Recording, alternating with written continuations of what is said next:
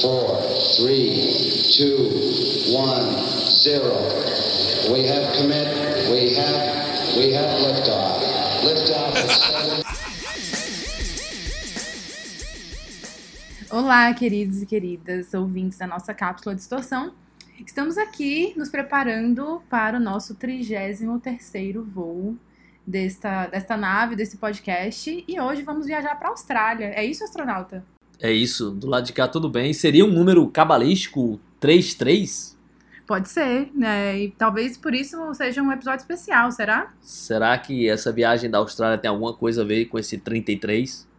Vamos saber no episódio, então por isso que é bom que o pessoal fique aí para ver o que vai acontecer até o final. É isso aí. Hoje falando da Austrália, vive um ótimo momento, né? Mas a gente vai deixar para falar isso quando a nave decolar e vamos para as novidades, é isso? Vamos para no, as novidades, então fiquem com a gente, ouvir aqui as nossas news e daqui a pouco a gente volta.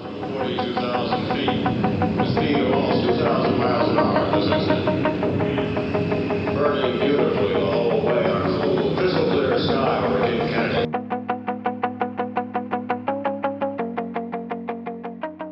E aí, voltando aqui com as nossas novidades. Bom, no episódio passado eu falei que o David Bowie e a Warner, né? Na verdade, o spoiler David Bowie e a Warner fizeram um contrato e a Warner teria agora também direito sobre as músicas do David Bowie. E a novidade dessa semana tem a ver com a novidade do, da semana passada, que foi essa. É porque tem um álbum do David Bowie chamado Toy, que é um álbum lá de 2001.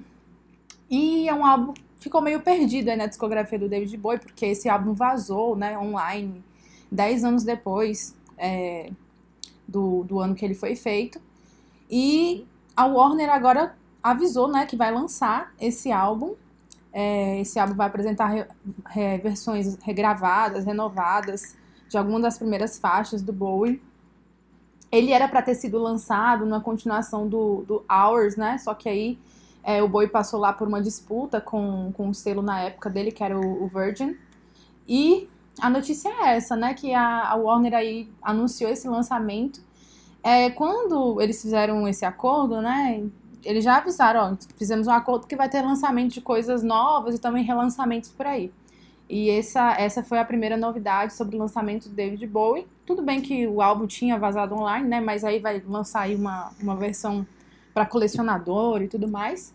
E outra novidade que muito me encantou é o Depeche Mode. Tudo bem que o Depeche Mode também já é uma banda que vive muito de relançar muita coisa, né? E não fazendo diferente, é, a banda anunciou que vai relançar o documentário e o show de 89, que foi aquele Depeche Mode 101, que foi o show que eles fizeram no Rose Bowl nos Estados Unidos. Foi o momento que o Depeche Mode explodiu nos Estados Unidos e mundialmente com o Music for the Masses. E aí eles vão relançar aí o, esse, o Depeche Mode 101, né? E esse relançamento vai contar com cenas inéditas do show, né? Que é um showzaço, assim, eu acho um dos melhores shows, assim, da todos os tempos. E vai incluir, né, performances bônus de faixas como a Question of Lust, o Sacred também, Something to Do e um vídeo promocional oficial de Everything Counts, que foi um dos hits também da Depeche Mode. Então essas são as minhas novidades, dois lançamentos, aí tudo bem que são meio que relançamentos, mas são coisas que vale esperar. E quem tiver aí um uma bela grana guardada para gastar com essas coisas, né? Eu não sei do David Bowie, imagino que vai ser muito caro, mas a Depeche Mode essas coisas são sempre muito caras, então a gente fica só admirando de longe. Isso, essa é uma bela notícia, né, do, do relançamento, ou do lançamento, na verdade, do, do Toy, do David Bowie. É, na verdade, esse disco, é, ele foi engavetado por conta de uma briga, né, dele e da gravadora. Da Virgin. É, mas na verdade parece que são músicas que ele tinha lançado no começo da carreira. Ele refez essas músicas, né? Ele chegou a fazer o disco e aí por conta de uma confusão dele e da gravadora, terminou que esse disco não saiu. Então vamos esperar o que tem de Bowie aí novo, sem ser tão novo assim, pro lançamento. E sempre que esses caras vão embora assim, e aí fica o espólio da família, né? Tem sempre aquela. Ainda mais agora com esse acordo, deve sair um monte de coisa do Bowie aí. Sobretudo aquelas coisas que ele nunca queria que visse a luz do dia, né? É. Devem estar saindo por aí. É, essa notícia também seria a notícia que eu ia falar, mas que é, porque é notícia do boi, mas eu vou falar de um novo lançamento, que é o lançamento do disco novo, ou pelo menos a previsão de um disco novo do Beach House, que é uma banda que eu gosto bastante, vai sair em 2022 só. Na verdade, eles estavam trabalhando aí, esse é um disco, mais um disco daqueles no período pandêmico, né? eles aproveitaram esse tempo sem show para fazer esse novo disco. Ainda não tem muita informação, foi uma entrevista lá do Dudu, lá de Baltimore, dando uma entrevista, perguntaram para eles como foi a pandemia, essa coisa toda, eles falaram que estavam preparando um álbum e que esse álbum sai em 2022, então Beach House lançando disco é sempre um bom momento, né? Sempre é bom aguardar porque deve vir coisa boa por aí. Então hoje foi uma sessão de novidades e lançamentos, né? Ótimas novidades. E acho. relançamentos, né? E também. relançamento do Depeche Mode aí. Com... É, finalmente só boas notícias agora, né? É, só boas notícias. Desculpa. Esse trocadilho foi formidável. É, eu também faço o papel de fazer piadas muito ruins nesse, nesse podcast, então é isso. Então é isso, vamos, vamos colocar a nave para decolar, né? A cápsula, senão mais coisa pode queimar daqui para nossa partida.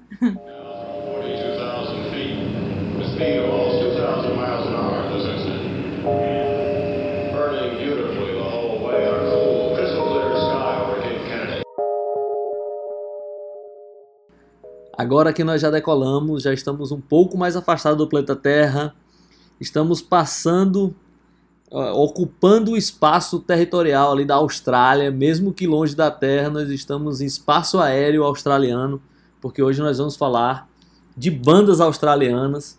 É um país ali que a gente tipo, não é o centro da música, ali como os Estados Unidos e Inglaterra, mas sempre tem coisas boas saindo dali. Desde os anos 60, né? Tem bandas que se destacam e tal. E aí alguns artistas que às vezes a gente nem se dá conta que é australiano, né?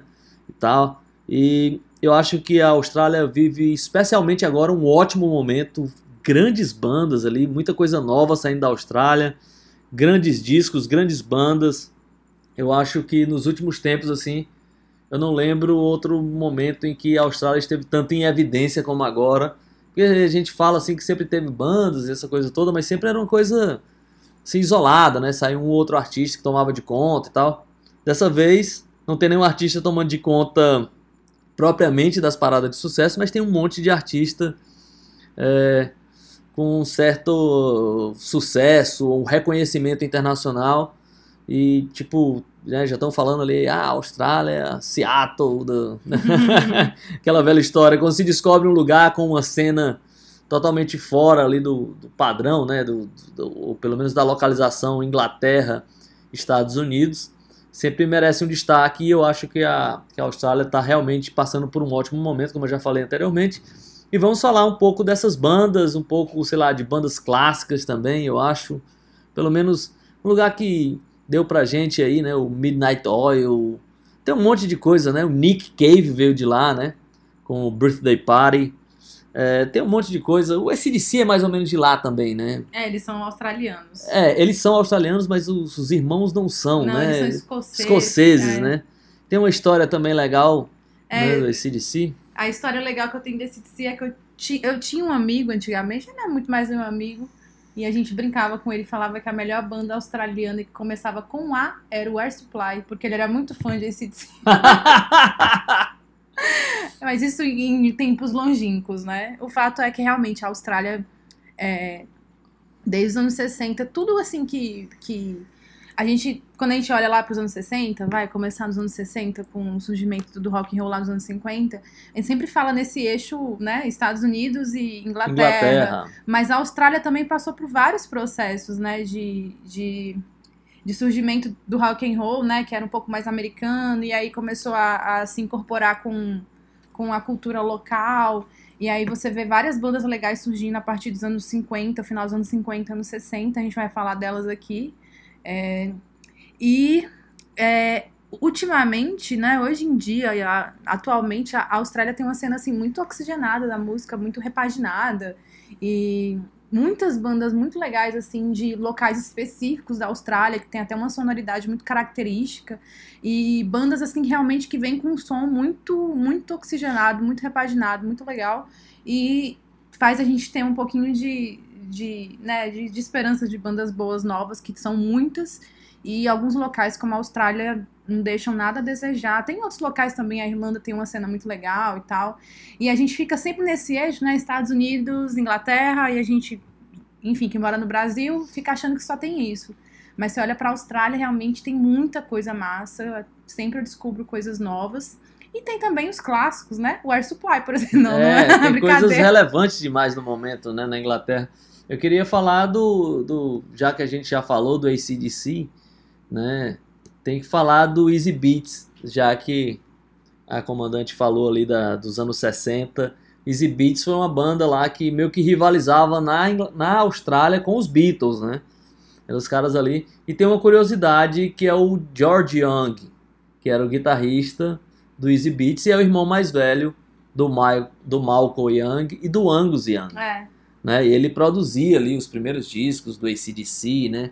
Então a família já, quando o ACDC surgiu, já tinha esse approach ali de ter um cara mais velho, que já tinha feito sucesso, produzindo. Então o cara já tinha trabalhado, já facilita ali na, no, no caminho das pedras, né? Pro ACDC. Essa, essa banda é muito importante lá na, na, na Inglaterra. E ali no final, dos, na segunda metade dos anos 60, né? A banda surgiu em 64. E aí, mas logo depois, sei lá, nos anos 70, quando surgiu esse DC, né, o George Young foi o cara que meio que encabeçou ali a história dos da família Young, né, na, na É. música e tal. Então essa já, já começa com o pé direito, né? Começa, e pra gente ver, né, como a Austrália também passou por todos esses momentos que o rock no eixo, né, Inglaterra e Estados Unidos também passou, porque o Easy Beats, ele vem influenciado por essa segunda onda do rock and roll com os Beatles, né, que a gente chama de invasão britânica, e aí em, nos anos 70, já no começo da década de 70, tem o, o Billy Top, né, e The Aztecs, o, o Buffalo, e aí, internacionalmente, o ACDC começou a ficar muito famoso. Eles chamavam a sonoridade do ACDC de pub rock. É, mais ou menos em 73 ali, ACDC estourou aí como uma das bandas de rock australianas mais conhecidas, né?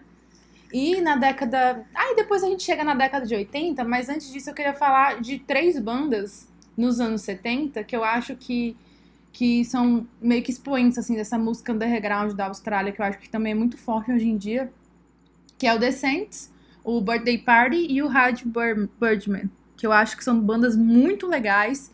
É, a Rádio Birdman, por exemplo, eu acho que aquela mistura assim de MC5 com estúdios, parece uma coisa às vezes meio Blue Oyster Cult, assim.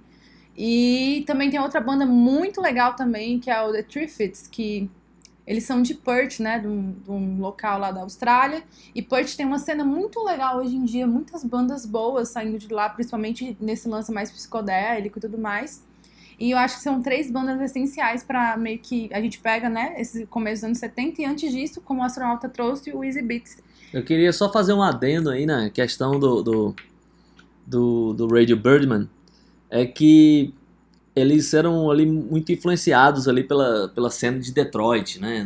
Estúdios MC5 e toda essa coisa. O som é moderníssimo, assim, você ouve disco- os discos do Radio Birdman hoje e eles soam muito bem. Mas eu queria falar de uma, uma história curiosa, uma banda curiosa que só lançou um disco, eu tô falando do New Race, que é uma banda muito legal, é, que só lançou um disco, na verdade um disco até meio, meio pirata assim no começo, que é, são três integrantes do Radio Birdman, junto com o guitarrista do Stooges, o, Ron- o Ron Asheton, e o baterista Dennis Thompson, do MC5. Eles se juntaram ali e fizeram uma série de shows, e ali acho que, sei lá, um dos últimos shows eles gravaram o show e terminaram lançando depois de algum tempo, e são, é um- são apresentações bombásticas. No repertório tem música do Stooges, tem música do MC5, tem música do Radio Birdman e tem músicas solos ali dos integrantes. Esse disco é sensacional, eu lembro que eu lutei muito para encontrar esse disco.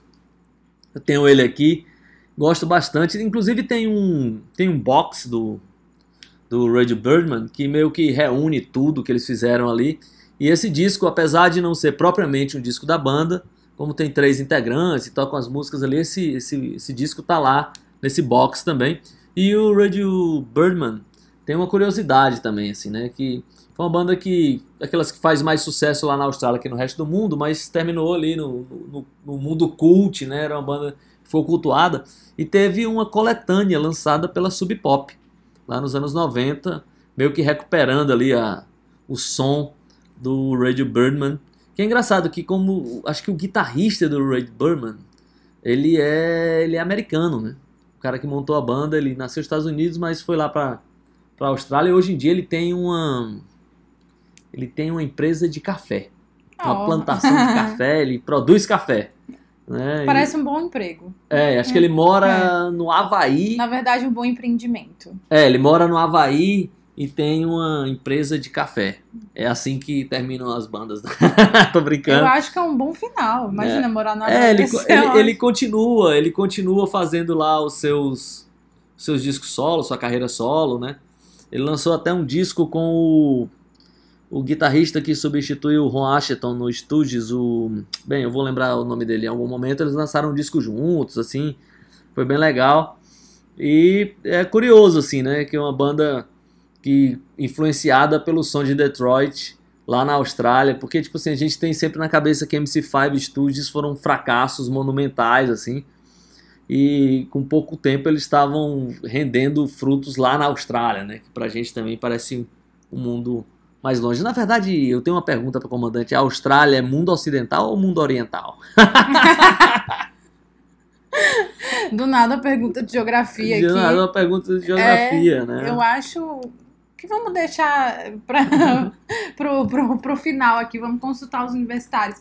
Mas vamos lá, é, o, o Radio Birdman é realmente uma banda muito emocionante. E é, eu acho que vale muito escutar, nossa, demais. É uma banda muito legal. Eu acho que só dessas bandas que a gente falou aqui já dava pra montar uma ótima coletânea dos anos 60, dos anos- do começo dos anos 70 da Austrália. mas- Certamente. É, mas astronauta, que tal a gente de música?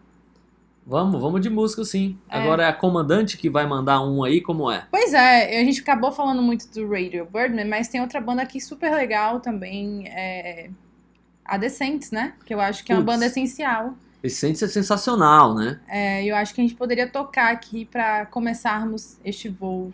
Começarmos muito bem. O, o Saints tem uma curiosidade, que é uma banda que nunca encerrou suas atividades, né? É uma banda que até hoje tá aí, é, mas assim, com mil formações, só o vocalista continuou, né? Mas é uma banda que também surgiu ali no, no calor do punk e é, tem até aquelas velhas, né, velhas histórias assim, ah, se, se não fosse os Ramones teriam sido The Saints, né? E é curioso É. isso. O primeiro disco é de 77. É um disco demais. Os dois primeiros discos do Saints, assim, eu, eu acho sensacionais. É, e assim, respondendo aqui as perguntas relativas ao nosso voo, como é que pode, né? A gente tá voando pra Austrália e a gente não vai saber se é Oriente ou Ocidente? De acordo aqui com o nosso computador, o território australiano está situado a oeste do meridiano de Greenwich, então é um país do hemisfério, do hemisfério oriental. ah, então tá lá. Ela faz parte do mundo oriental, né? Pois é, não tá aparecendo muito com essas bandas, mas vamos lá. Vamos lá. Vamos de Decentes, eu escolhi aqui a música chamada I'm Stranded, uma música famosinha aí da banda. Abre o primeiro disco e dá nome ao disco também, né? É, vamos lá.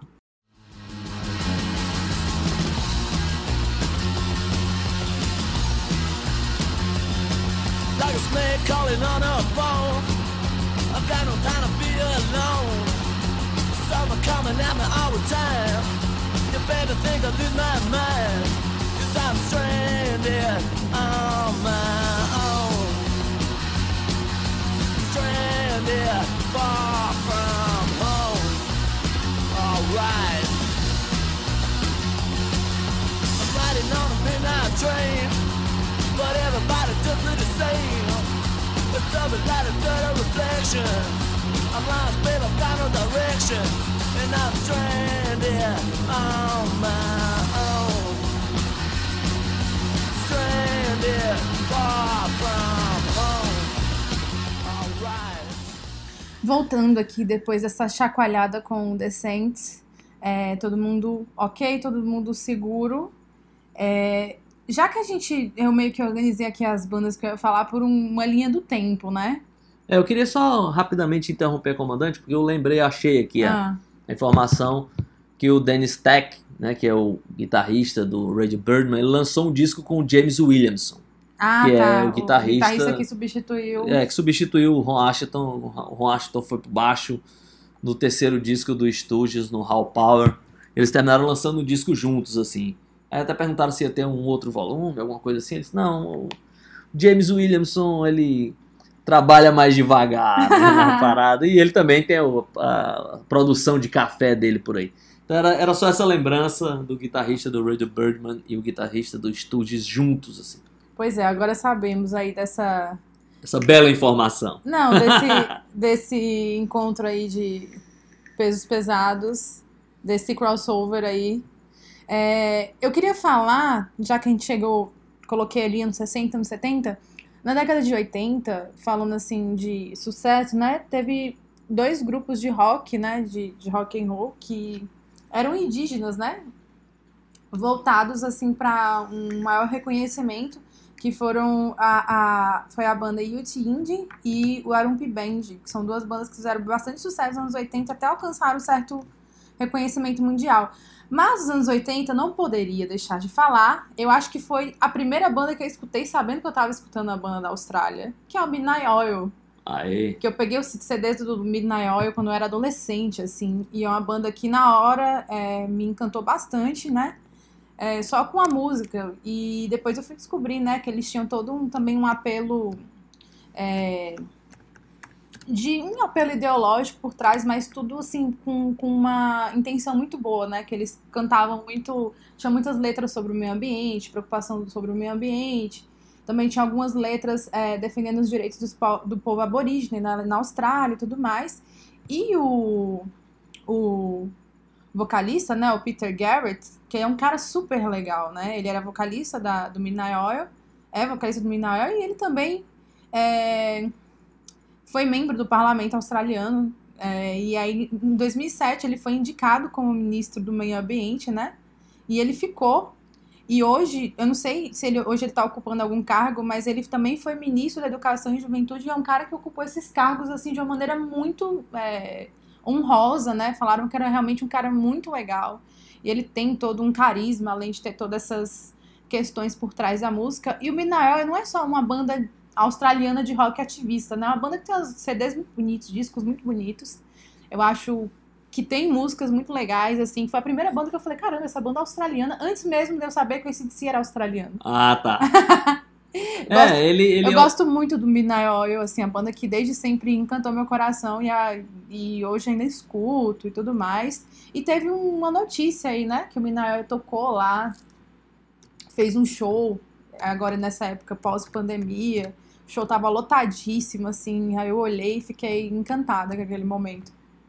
É, na verdade, eles sempre tiveram essa coisa, né, de esse cuidado aí com o meio ambiente, desse ativismo. E o vocalista ali ocupou esses cargos importantes, cara super inteligente, né?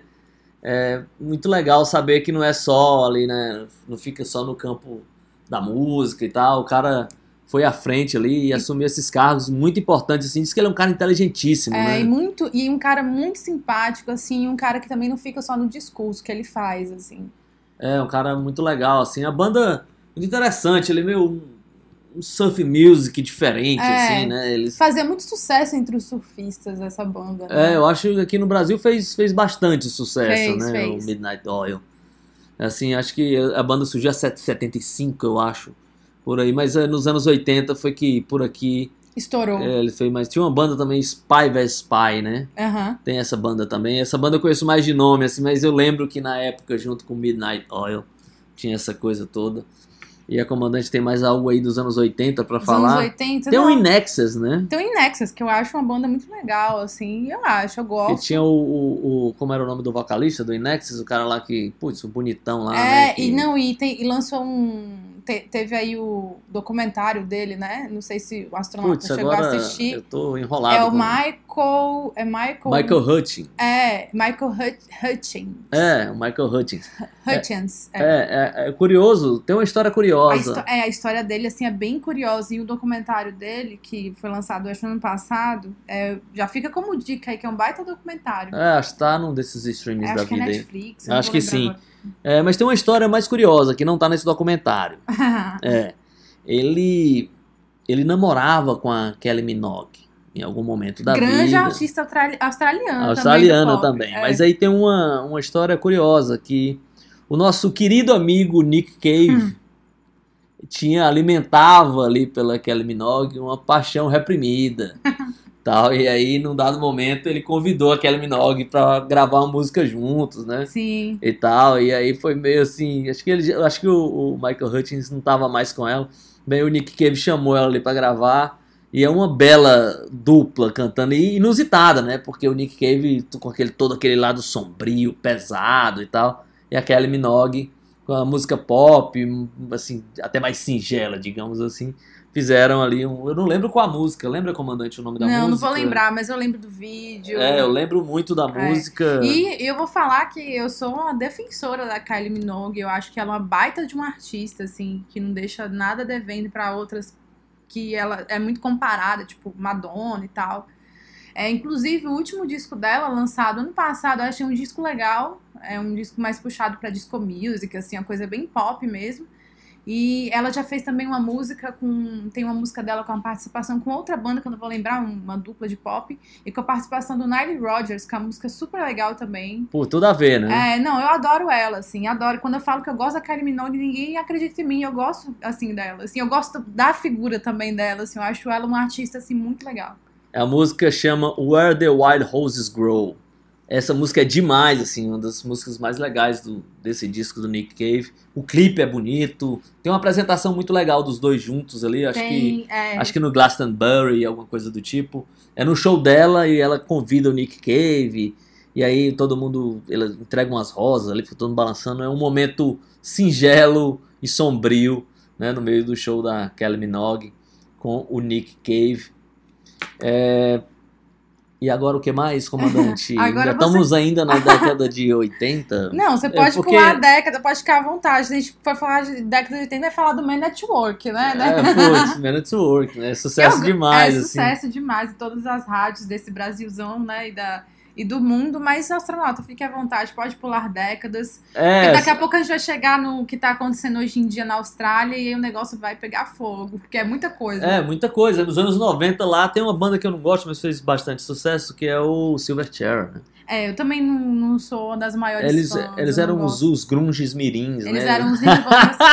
eles eram o Nirvana de lá. É, o Nirvana versus Nirvana barra Pearl Jam, tudo É. junto, assim. O primeiro disco lá, o que tem um sapinho na capa, fez bastante sucesso. Ele era bem garoto, era um trio dos caras bem novos, assim. Mas o Freak Show, que é o segundo disco, foi o disco que fez mais sucesso, assim. Até a música Freak Show eu acho legal, assim. Agora a banda mesmo nunca deu muito, assim, pano pra manga aqui pro lado de cá, não. Eu tive a chance de ver, mesmo sem querer, o show deles no Rock in Rio de 2001. Fizeram um show lá, acho que na mesma noite do Guns N' Roses e tal, daquela volta do Guns N' Roses que o Axl Rose chamou a babá dele pro palco, chorou, né, aquela coisa toda. É, o Silverchair fez esse show lá. É, foi um show bem pesado, assim. Se eu, se eu gostasse da banda, eu teria ficado né, mais atento. Mas não era Mas nunca foi um uma bom show, então. me- É, foi. Foi um show interessante, assim. Foi muito. Eu acho que foi mais pesado do que o próprio Guns N' Roses, assim. É, no, no- nos anos 80 tem o The Church, que é uma banda que eu gosto, assim, de algumas coisas. Aqui no Distorção nada é combinado, né? Eu trouxe algumas bandas, eu tô lembrando agora uma aqui da minha cabeça.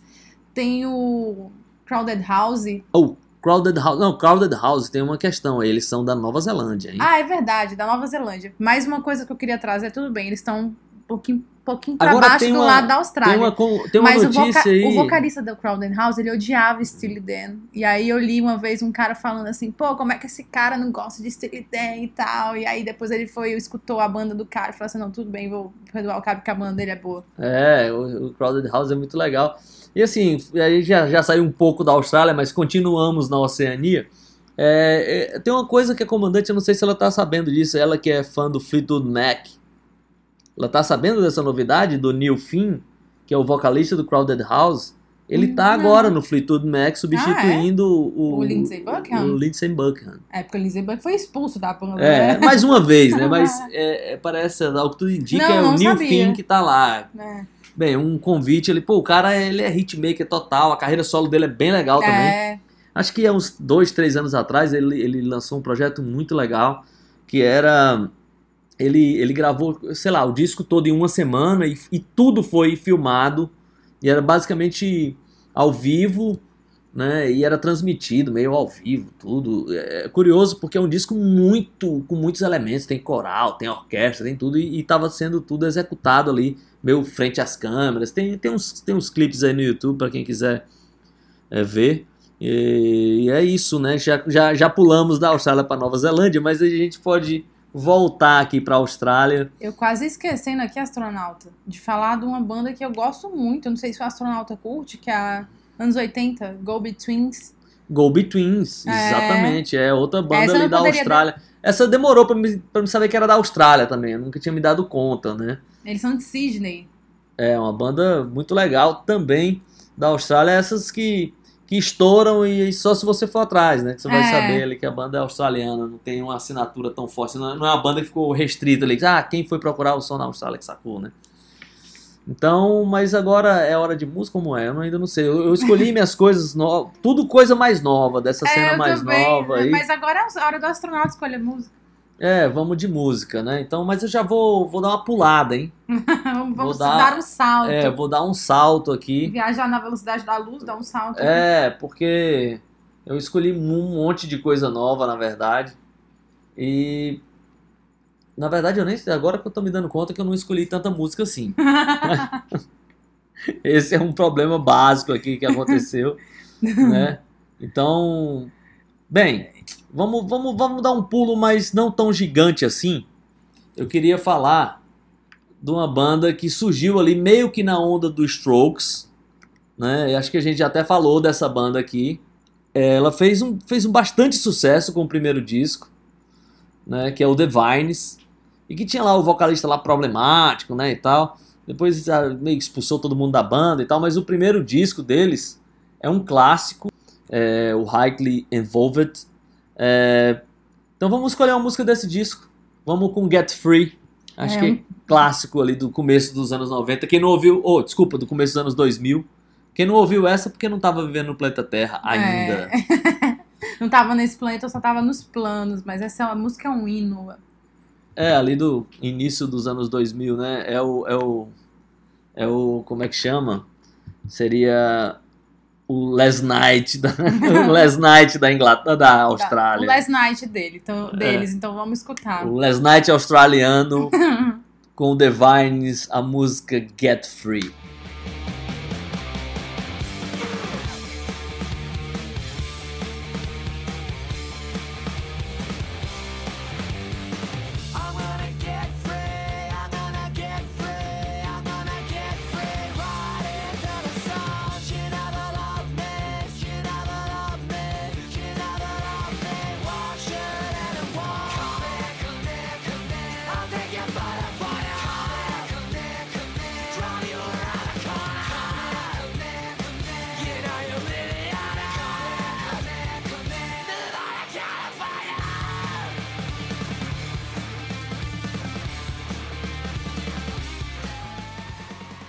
Depois dessa viagem é, ao começo dos anos 2000 com The Vines, queria falar um pouco é, dessa cena nova, pungente aí da, da Austrália e queria falar é, sobretudo dessa cena puxada ali talvez pelo Tame Impala, que acho que é a principal banda do momento na Austrália.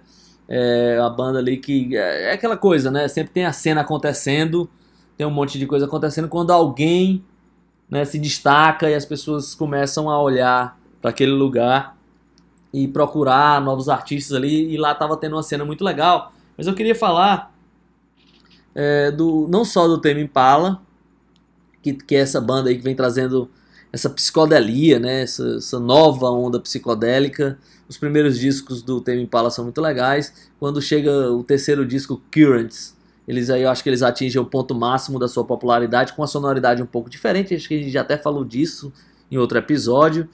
Né? E, e o Slow Rush, que é o último disco, eu acho que meio que segue a mesma pegada ali do Currents.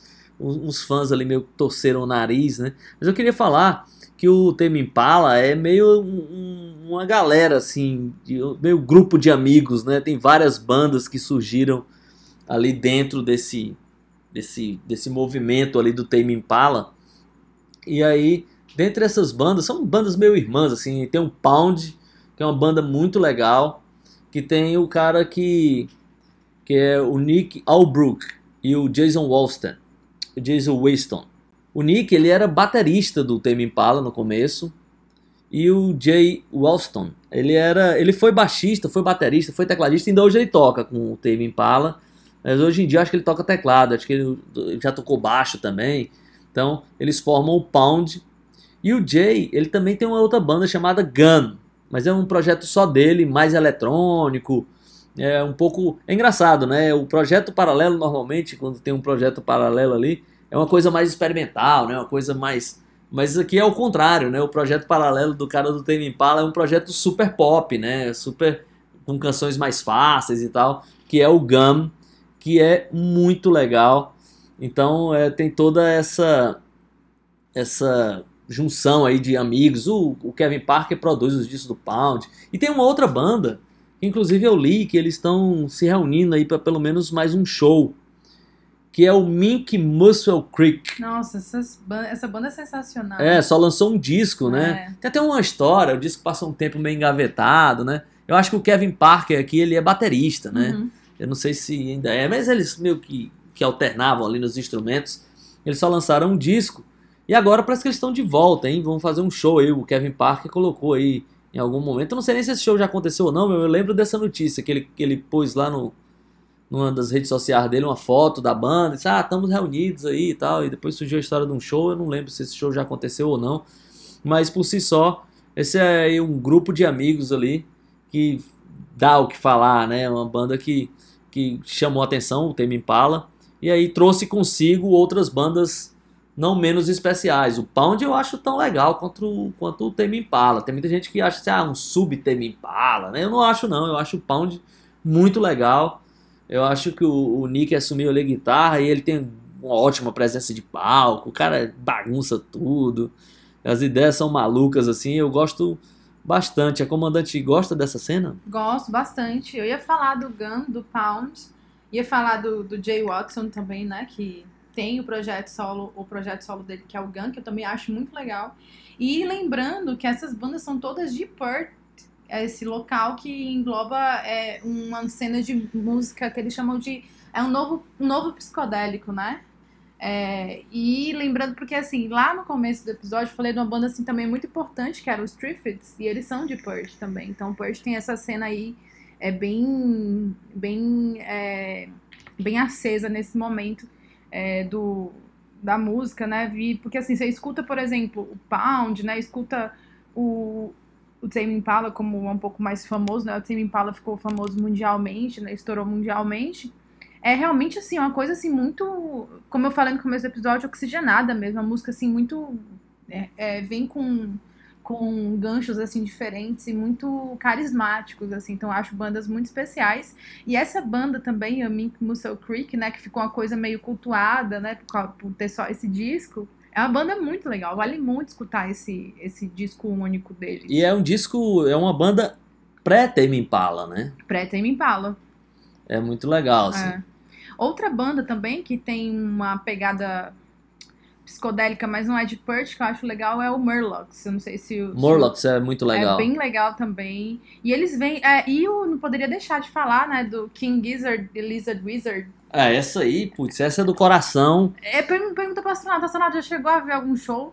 Não, vi vários shows na, pela, pela tela da TV, mas eu nunca vi o King É Gizzard e Lizard Wizard. É porque o astronauta, ele é. Ele é tá em todos os shows do mundo. É, aí- cara, E, e é porque assim, o King, o King Gizzard e Lizard Wizard, né? Putz, é uma banda sensacional, assim, eles são incríveis. Eles são de Melbourne, né? É, E eles vêm, né, com. Na verdade, assim, quando você escuta assim, toda a. Toda a discografia, né? Não é muita coisa. Mas. Não é muita coisa? Não, eu falo- Teve em um disco, em um ano eles lançaram cinco discos. Eu tô. Era ironia. Ah, tá. Eu, eu acreditei eu rapidamente. ia continuar falando, não é muita coisa, Ah, porque. tomei um susto aqui, quase dois- caiu da cadeira. É, é porque o astronauta que me contou, não era muita coisa, eu ia continuar. Em 2010, eles já tinham 14 discos. É. pô. Putz, é demais, né? Acho que em 2018 eles lançaram cinco discos É, é no mesmo coisa. ano. Assim, eu vi a entrevista do vocalista e aí ele falava assim, bem, pô, por que que vocês vão lançar? Ah, vamos, vamos lançar cinco discos porque acaba a turnê e a gente fica de bobeira e por que não ir pro estúdio e produzir mais, né? É. E aí, não, mas isso só pra falar, porque a gente. Ah, porque a gente tá falando de psicodélico, mas é uma banda que vem, assim, com várias Várias sonoridades é. diferentes, assim, a depender do momento do disco e tal. E dizem que ao vivo eles destroem tudo. é, que é um show, assim, muito foda. Quem assiste e vai lá relatar fala que assim, é uma das melhores coisas. é, e eles lançaram aí o último disco, bem legal também, eu gostei bastante. E é isso, eu acho que. É, eles lançam um Olhando- disco meio synth pop e lançam disco de música pesada, É, né? eles são desse jeito. Então, assim, são várias sonoridades, assim, na discografia que é longuíssima, assim, mas são discos que valem, valem todos, assim, escutar. Eu gosto, gosto bastante. É, tem uma... Eu acho que até agora estão com quantos álbuns? 17 ou É, 18? por aí. Eu, é, eu por já aí. eu perdi a conta. Eu É, gosto de, é de muitos, mas eu perdi a conta. Eu, eu, eu lembrei aqui que nesse ano que eles lançaram é, cinco discos de uma vez, é, tem um disco em especial, que eu vou tentar ler o nome dele aqui, que é o Polygon do Anla, do Analand. Do Analand, é isso. Polygon do Analand, né? É, esse disco, eles, eles lançaram já no finalzinho do ano, assim, e aí eles liberaram a- a- os áudios de altíssima qualidade para que as pessoas do mundo inteiro pudessem prensar os discos e lançar livremente. Eles cederam os direitos autorais. Inclusive esse disco saiu vinil até no Brasil, porque um selo daqui é, pegou os áudios, eles tinham liberado o disco em alta qualidade e já no- em arquivos já para colocar no, no vinil, para colocar no CD, liberaram as artes, liberaram inclusive elementos para você construir outras artes, construir encarte, tudo, fazer tudo. Então esse é é fazer um disco colaborativo, né? Então acho que daqui a um tempo, é, aqui agora que eu vi que foi um ano, eu falei o ano 2018, né? 2017 que eles lançaram cinco discos. E aí daqui a um tempo a gente vai ter várias versões desse disco pelo mundo, certamente vão virar é, edições de colecionador, né? É, e isso foi um pouquinho depois do momento deles ficarem mais conhecidos mundialmente, que eles ficaram conhecidos mais num, num ponto de vista mais é, o mundo inteiro a partir de 2014, 2015. E é impressionante, né? Os caras eles vão de surf, de garagem, surf music, passam por thrash metal, de vez em quando fazem umas coisas meio jazz, improvisação, assim, é muito impressionante é, a diversidade de sonoridade que essa banda consegue lidar e lidar muito bem. É, eu, eu, eu lembro que quando eu. As primeiras vezes que eu vi falar ou que eu li alguma coisa sobre o King Gizzard and Lisa Wizard é, foi no New Musical Express. E aí eles sempre que falam de uma banda assim, no final eles colocam, eles colocam ali meio que uma referência, né? Ou, ou parece com isso, ou é isso e aquilo e tal. E do King Gizzard tava lá assim, psicodelia mais Slayer. Eu acho que pode descrever bem, mas vai faltar ainda alguma coisinha é, ali. falta ainda É, coisa, né? realmente impressionante. Naquele momento de 2016, ali 2015, quando eu, quando eu li esse texto, falava que era só isso. E daí eles já, já incluíram outros elementos ali. Tem muita coisa de rock progressivo também. Eles são Tem. bem malucos assim. E uma curiosidade é que eles tinham até pouquíssimo tempo atrás, até 2019, eles tocavam, era, era um septeto, duas baterias no palco. Um dos bateristas deixou a banda. Então agora você já tem até um show de 2021 que tá aí no, no YouTube. E essa já é uma boa dica do- da banda com a formação nova, né? Perdeu um pouco assim daquela daquela coisa das duas baterias tocando juntas, assim, inclusive no palco eles Era, ficavam um de frente pro outro, né? Eu ia bateristas falar, de que frente. eles são assim. du- duas baterias e que a galera fala que destrói, assim. É, agora, show. agora não mais, agora só uma bateria. mas não perde ali o brilho do King Gizzard and Lizard Wizard. E a comandante vai escolher a música de quem? É deles? É de outro? Ah, agora é minha do que vez, né, de É. escolher a música. É, vamos lá, vamos, vamos então de King Gizzard and Lizard Wizard. É, mas eu não escolhi a música antes de a gente começar esse episódio. Eu vou ver agora a música que eu vou escolher. Nossa, é muito difícil. Vamos escolher aqui. Vou escolher Work This Time, que é música bem legal. Vamos com, com essa banda maravilhosa já já a gente volta. I'm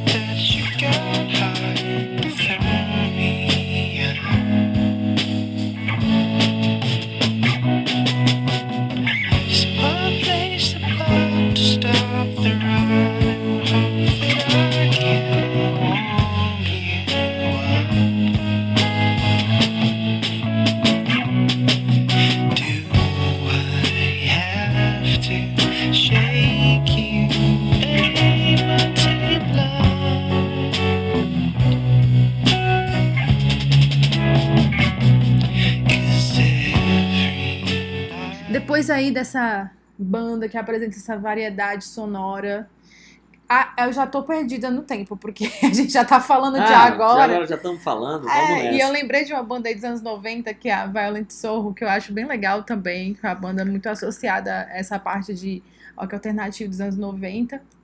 Eu acho bem massa. E já vou descartar então anos 90 e voltar para agora, porque queria falar também de uma banda super legal, né? A Rolling Blackouts Coastal Fever. Putz, essa é demais. É demais. Nossa, eu adoro essa Eu banda. comprei ali o primeiro EP dele, saiu pela Sub Pop, fiquei muito encantado. Achei muito legal essa banda, acho que é um dos destaques assim do momento na É. Austrália, é essa banda. E é uma banda que ela tem um, um, um apelo também popular, né? Eu acho que tem de tudo pra. Não que seja, né, lá grande coisa, ah, sucesso mundial, tipo Coldplay. É, no mundo indie eles já são grandes, né? É, mas assim, é uma banda assim que eu acho sensacional. E tem o Porcels também, que eu acho uma banda super legalzinha, gosto. É, e Astronauta, eu vou deixar para você falar da, da Garota dos Seus Olhos. É, é, eu vou falar daqui a pouco dela, eu não mas poderia deixar de falar do Nick Cave, né, cara? A gente É. falou, começou falando dele, mas Putz. o Nick Cave.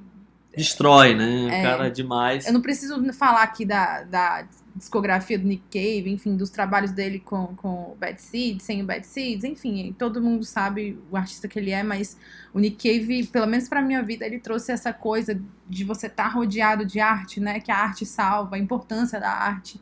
Então não é, não foi só essa questão de escutar a música, né? Mas ele traz todo um todo um conceito, não um conceito, não é isso, mas ele traz essa importância mesmo, né? De, de como a arte é importante. Isso é muito bonito, assim, na obra dele. Ele é realmente um cara muito especial.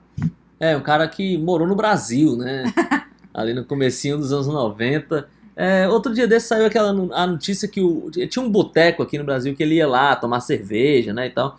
Saiu a notícia que o boteco ia fechar. A Mercearia São Pedro. É, mas parece que não vai fechar não, hein? Olha aí, que bom. que Era bom. tipo, acho que um dos irmãos lá, tipo meio de família, brigou, ele ficou falando que o bar ia acabar, né? O Nick Cave chegou a mandar uma mensagem, essa mandou coisa e, toda. e mandou uma falou que tava que tava ficou sentido, né, que ia fechar e tudo mais. Pois é, mas não vai fechar não, hein? É- é, o bar vai continuar. É, queria mas, é, mas eu só queria falar que o Nick Cave é esse artista, né, que ele te tira de um lugar comum e ele coloca em outro, assim, num lugar cheio de beleza e sofrimento e é muito bom tá lá.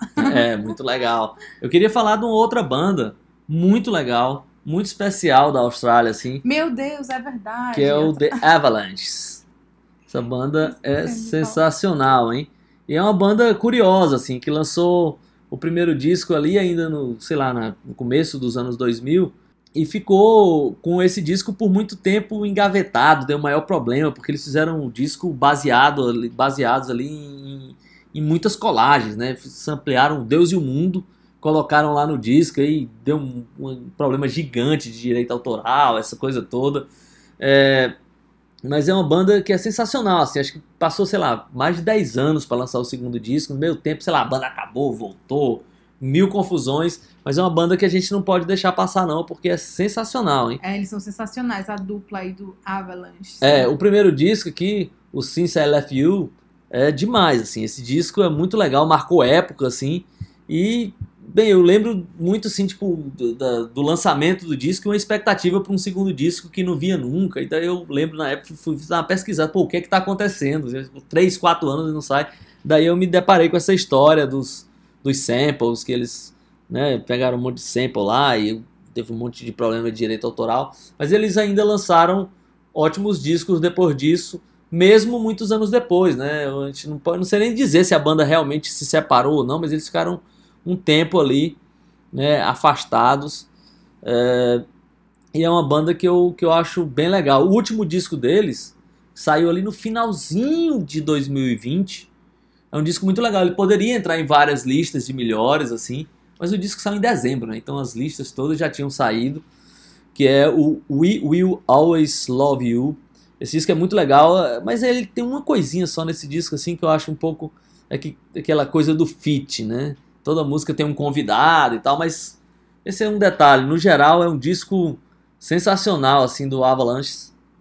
É uma banda que eu gosto muito, assim. Eu acho muito legal. E a gente ia deixando passar batido, né?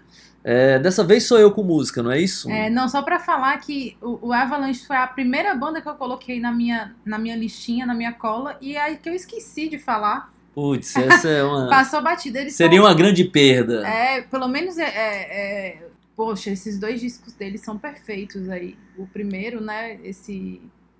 É, Since I Left You. E esse outro também, We Will Always Love You. São dois discos bem legais. O primeiro, especialmente, é, eles fazem assim.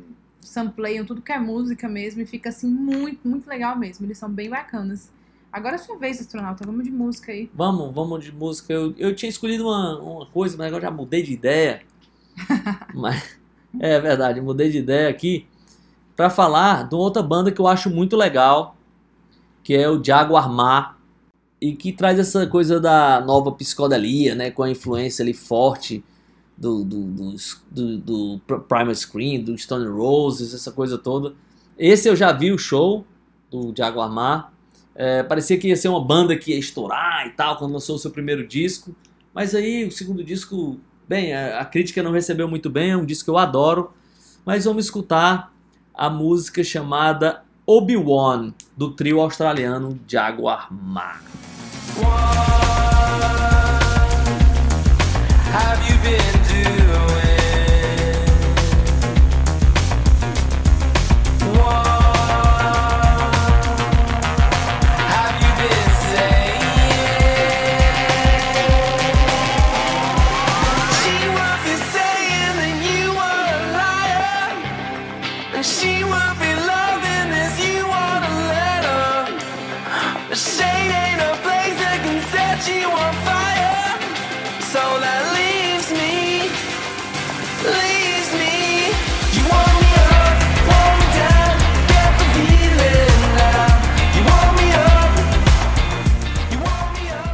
volta agora para falar de dessa ainda nessa onda psicodélica.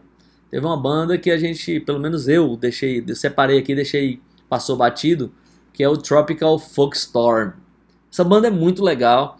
É, ela também está meio que inserida nessa onda psicodélica, né? Só que eu acho a psicodelia deles um pouco diferente, um pouco mais barulhenta, um, um pouco mais com uma gama maior de influências assim. Mas é uma banda que que é muito interessante assim. Eu acho que eles têm uma sonoridade mais maluca assim. Tem outras influências e, e é mais barulhento e a, a coisa é um pouco mais anárquica, né? O, o nome já diz muito, né? Tropical Folk Storm. Esse nome é um dos nomes mais legais assim. E ainda nessa praia tem uma banda da Austrália também que eu gosto bastante, chama The Orb que é muito legal. Não confundir com o The Orb, que era aquela dupla de música eletrônica ali dos anos 90. É um trio que eles têm essa coisa da psicodelia também, mas muita influência do Hawkwind, do Black Sabbath. É muito legal essa banda e acho que tem três discos lançados assim. É, o segundo disco do Orb é um disco que eu gosto bastante assim e é uma banda que ai- ainda não se fala muito, mas eu acredito, pelo menos eu torço para que as pessoas falem desse disco por aí ou dessa banda, porque eu gosto muito. Gosto muito. É, o disco deles que eu mais gosto é o disco de 2018 chamado The Space Between. É, eles têm três discos, eu já tinha falado disso, né? Esse último disco de 2018 é sensacional, assim, desse trio australiano que também tem essa coisa da psicodelia, mas com um pouco mais de peso, né?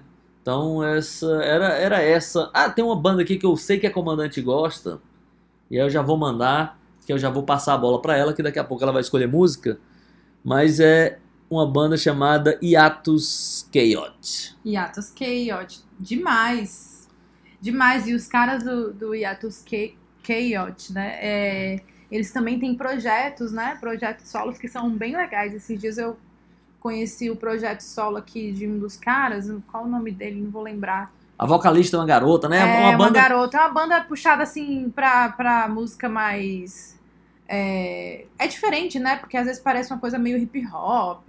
É, tem uma coisa de R&B de também. R&B, de soul e tudo mais. A E menina canta demais, assim, ela é uma baita vocalista. É, eu lembrei aqui o é o Paul Bender. Paul Bender, que é um dos caras do Hiatus Chaos, eu descobri esses dias um, um projeto solo dele chamado chamado. Agora eu também vou ter que lembrar do projeto solo, mas vou lembrar enquanto, agora. Enquanto a comandante The- fala do, do, The do- Sweet Enoughs também, que é uma música assim completamente um disco assim bem bem atmosférico e tudo mais, ele fica brincando lá com sintetizadores, é bem bacana. É Vamos bem lá, bonito, lá, a comandante já me deu essa dica e eu gostei. O último disco do Hiatus Chaos, o Moody Valiant, tem uma conexão com o Brasil na música Get Sun, que tem ali a participação nos arranjos do Arthur Verocai. Ele que Olha. tá agora em altíssima, né? Uhum. aquele Bad Bad Not Good, tá fazendo um disco aí que tem assim uns seis, uns cinco ou seis músicas com os arranjos. O disco ainda vai sair, né? Mas já foi anunciado isso com os arranjos do Arthur Verocai. E aqui eu acho uma das melhores músicas desse disco do é, do Hiatus Chaos. É muito legal essa música e você sente ali nos arranjos uma brasilidade curiosa, assim. Esse disco do Hiatus Chaos eu acho muito legal. Eu acho que um dos destaques aqui do- das bandas australianas de 2021 é esse disco aqui. Até porque a Courtney Barnett ainda não lançou, mas vai Uhum. lançar ainda esse ano o disco dela. É, inclusive, no dia de hoje que estamos gravando este episódio, a Courtney Barnett soltou mais uma música. E é muito legal a música, Astronauta. Eu vi que ela tinha lançado, mas eu não tive tempo de ouvir. Eu tava É. acertando aqui a cápsula para decolar. Pois é isso, na hora que terminar este podcast, você tem que ouvir a música nova da Courtney Barnett. É, Eu até me perdi aqui no que eu ia falar. Eu não sei o que você ia falar, mas É, a não. música é sua e agora é com você, hein? Não, agora eu me perdi mesmo, mas vamos lá. Bom, é, só queria falar sobre esse negócio de nome, né? No começo da fala do astronauta ele falou pra não, confundir o Orb com outra, né? Banda e tal. Com The Warp. É, The Warb. E eu lembrei do The Avalanche, porque tem, parece que tem outra banda na Austrália chamada Avalanche. Não, e vai vendo, né? Outro dia estava é, esta comandante que vos fala, é, querendo ler alguma coisa sobre o The Avalanche. E aí achei um site, assim, aleatório, falando sobre essa banda, Avalanche. Avalanche. E aí o- um dos caras estavam falando sobre como surgiu o nome da banda, né? E eu lendo aquilo achando estranho, mas esse não é o cara do The Avalanche. O cara é um DJ, né? O cara. Tava lá um cara com cabelão comprido. Eu falei, o que aconteceu com The Avalanche? E aí eu fui ler que não, era tava lá uma banda de. parecia si, uma coisa assim completamente nada a ver. É, aí é demais. Né? O, Avalanche, é. o The Avalanche é eletrônico, É, pois é. e E depois aí eu vi que eu tava lendo sobre a Avalanche errada. e aí eu fui até procurei essa outra banda, Avalanche, e não achei. É, só existia naquele site mesmo, deve ter alguma coisa no YouTube, mas não tem no Spotify. Mas essa foi uma história engraçada aí com nomes parecidos. Porém, agora vamos de música, porque, enfim, né, temos combustível, mas não é ilimitado. É, eu, já que eu falei em algum momento sobre, sobre o, a nossa banda querida aqui, o Rolling Blackouts Coastal Fever, queria escolher uma música deles chamada French Press, uma música famosíssima, eu acho que vai cativar todo mundo aí que tá escutando a gente. Tá apoiada.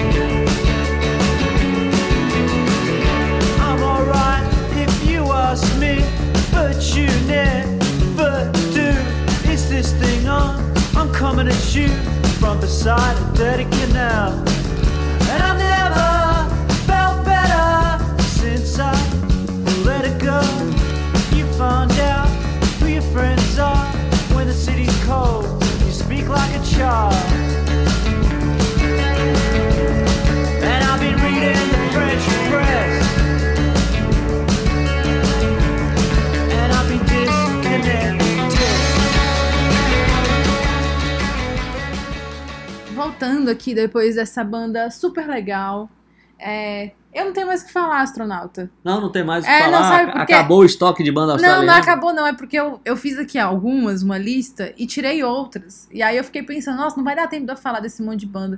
Mas aí o astronauta escolheu várias bandas também que eu gosto e acabei, né? Então é isso, né? É isso. Ficou um pouco confusa aí É, a não, história. não, não. é- é, eu acho que, que eu poderia me despedir só falando do Nick Cave, pronto, e a Kylie Minogue. Ah, então tá. É, na verdade, eu queria falar agora que rapidamente que o nosso combustível tá assim. E a gente acabando. não falou da Courtney Barnett, né? É, não, é isso que eu vou falar agora, né? É.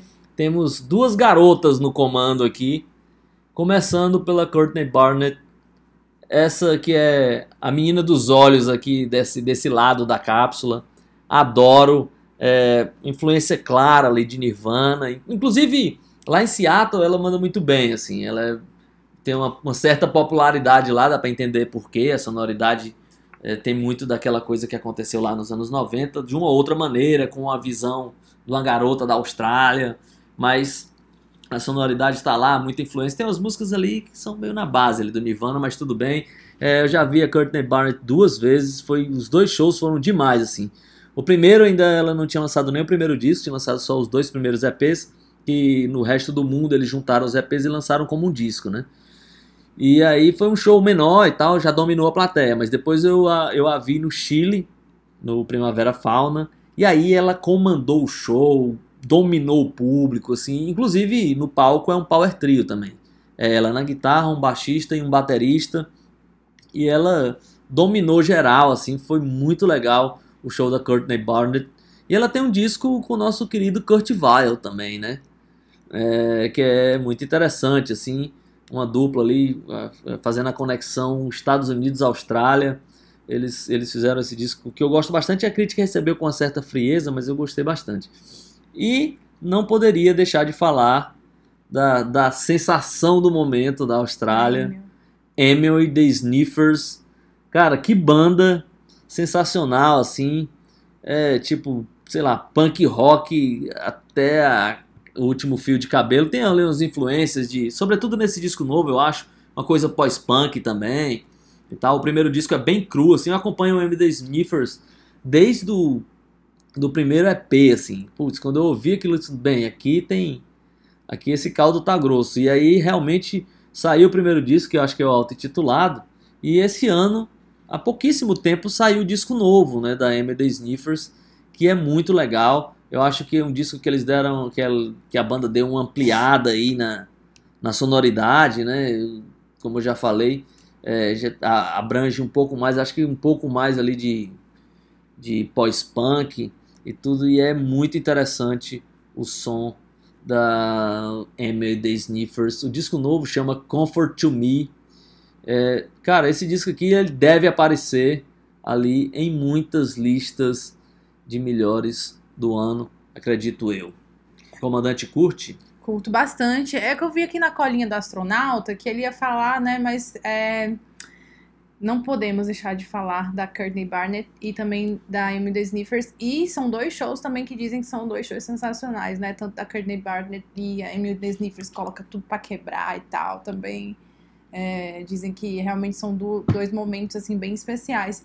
Tem outras bandas aqui que eu acho super legais também. É, o Drunk Moms, é, acabei de lembrar aqui que é uma banda muito legal, assim, rock daquele mais estilo sujo. E o The Chats também, que é uma banda que eu gosto, que eu acho bacana, também dessa cena australiana. O The Chats, eu não lembro de que lugar exato eles são da Austrália, mas aquele som assim, minimalista, meio sujão também e tal. É... E o que mais que eu ia dizer? Ah, Valente Sorro também falei, né? Agora eu não vou lembrar do resto, mas foram essas as bandas que eu, que eu selecionei aqui no. É, agora é hora de música, né? É, e agora é a hora do astronauta escolher a música, mas é, é, a Courtney Barnett, né? Eu tava lendo outro dia sobre o impacto dela na cena, tipo assim, para as mulheres, né? No, dessa cena do rock australiano, que foi um impacto, assim, bem forte, né? E a Courtney Barnett, ela é aquela, aquela fórmula, né? Parece que menos é mais.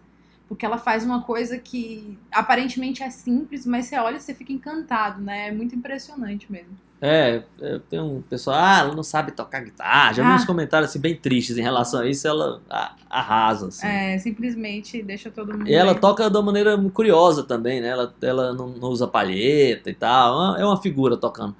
Então vamos de música, né? Vamos, vou escolher uma música que é, é, é estranho eu não botar a Courtney Barnett, porque eu fiquei muito, muito empolgado com M The Sniffers. Eu acho que é uma coisa mais nova aí, pode ser que as pessoas se interessem, mas eu não vou escolher nada nem do primeiro disco, nem do disco novo. Eu vou lá pro primeiro EP, o Big Attraction. Foi o disco que, quer dizer, o EP que eu conheci a banda. E aí tem uma música lá chamada Balaclava Love Boogie, Lover Boogie. E essa música, ela é muito parecida com a música do Skate Aranha, a banda aqui de Teresina. Curioso isso, assim, quando eu ouvi a música, putz, foi a introdução, eu, caramba, é igual, é muito parecido. E aí eu já gostava do disco, então essa música eu, eu me identifiquei muito rápido, assim. Então, vamos lá com a música do primeiro EP da Emil e The Sniffers, Big Attraction é o nome do EP, e o nome da música Balaclava Lover Boogie.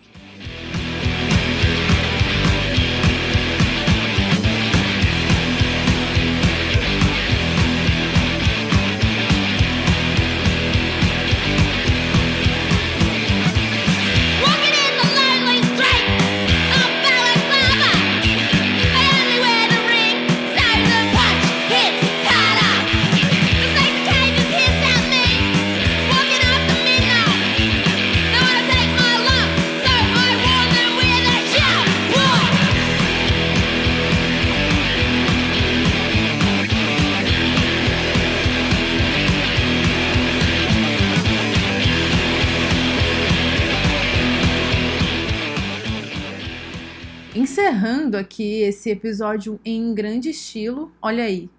É, Conexão Austrália-Piauí.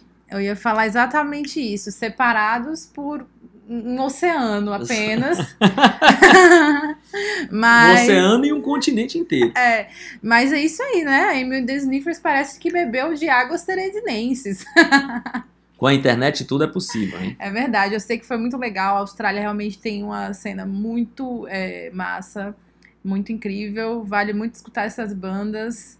É, Nós bom, passamos rápido por cima é, de muita passamos- coisa, né? Passamos rápido. Tinha separado música do Pound, música não sei de quem, mas bem, foi o que foi, né? É, e eu não falei no começo do episódio, né? Mas assim, não é porque é a distorção, não é porque a gente faz, mas se eu fosse o pessoal, já ia começar esse episódio, né, com um bloquinho pra anotar essas bandas todas, que elas são muito boas, bandas para além do ICDC para você ouvir, né? É, putz, muita coisa legal. Muita coisa legal. E é isso, vamos encerrando aqui, mas antes vamos para nossas novidades. Ou novidades, Ou- não, ou para. para nossas dicas, né? Vamos encerrando aqui, mas antes vamos para as nossas dicas.